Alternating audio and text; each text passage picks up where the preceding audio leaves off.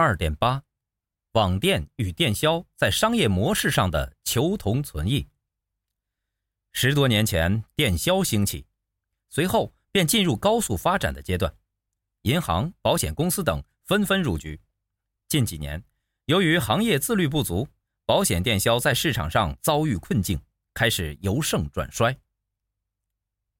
随着科技的进步，网店模式开始出现，甚至被视为拯救电销的良药。网店与电销各有千秋，二者在发展过程中求同存异。电销最明显的特点是积极主动，有时甚至和强行推销差不多。网店结合了互联网与电销，是一种通过互联网为电销业务员获客的商业模式。理论上，这种商业模式是合理的。但在实际操作中存在不少争议。什么是网店？是以网代电，还是以电代网？网店比较适合传统金融保险公司，他们拥有直营电销渠道。互联网金融公司本身不具备电销直营能力的公司，其业务逻辑可能不同。至于是选择以网代电，还是以电代网，与公司的考核指标。业务能力和营销资源有关。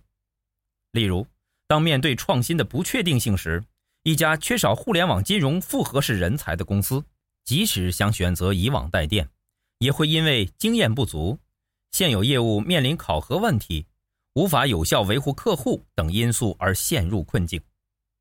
依托于过往的电销，以电代网是目前比较常见的模式。若只想从线上帮助线下电销业务员取得客户名单，而不去反思如何经营数据、改善内部管理、改变行为和习惯，恐怕网店也将面临与电销类似的巨大挑战。如果想要以网代电，我们便要用互联网思维考虑金融保险的运营，重新设计业务流程，包括配套的客户经营、数据流转和销售管理方法，例如。为取得优势，相对于单一的销售渠道，我们更应该建立以服务支持业务的经营平台。各公司要从引进、培养人才开始，逐步建立数据管理机制，明确职能部门的定位与职责，逐步推进精准营销，并据此建立数据驱动的营销漏斗。另外，以网代电要尽量推动线上转化。各公司需要为业务员提供优质数据，也就是拥有可预期、高转化率的商机或线索，让他们去跟进服务。为了提高效率和客户体验，我们可以结合数据的分类和分级管理，将电销业务员分为不同的等级。例如，一种是以简单服务和销售为主的一般等级，另一种是具备多元服务和销售能力的高阶等级。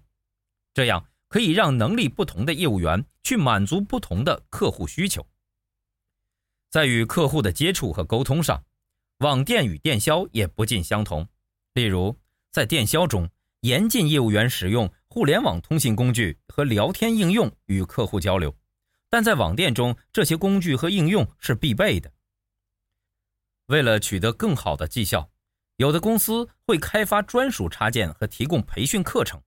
协助并指导电销业务员与客户拉近距离，还有的公司甚至会引进语音技术，通过语音技术去协助电销业务员识别意向客户。随着商业模式的转变，电销业务员的角色也与之前有了很大不同。除了差异化管理，培训的重要性明显加大。过往那种紧迫盯人式的销售模式已经不适用了。以服务带动销售将会成为新销售模式的核心。测试是万灵丹，我们针对不同数据、产品、话术等都可进行测试。在销售流程中，所有的重要环节和内容都可以进行测试，例如营销图文内容、促销方案、展示弹窗时机等。关注细节，我们才能取得最佳效果。本节思考重点：一。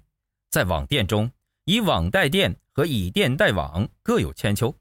虽然驱动力不同，但相同的是对数据的经营和管理，以及人与数据之间的协同和整合。二，网店与电销存在哪些同与异？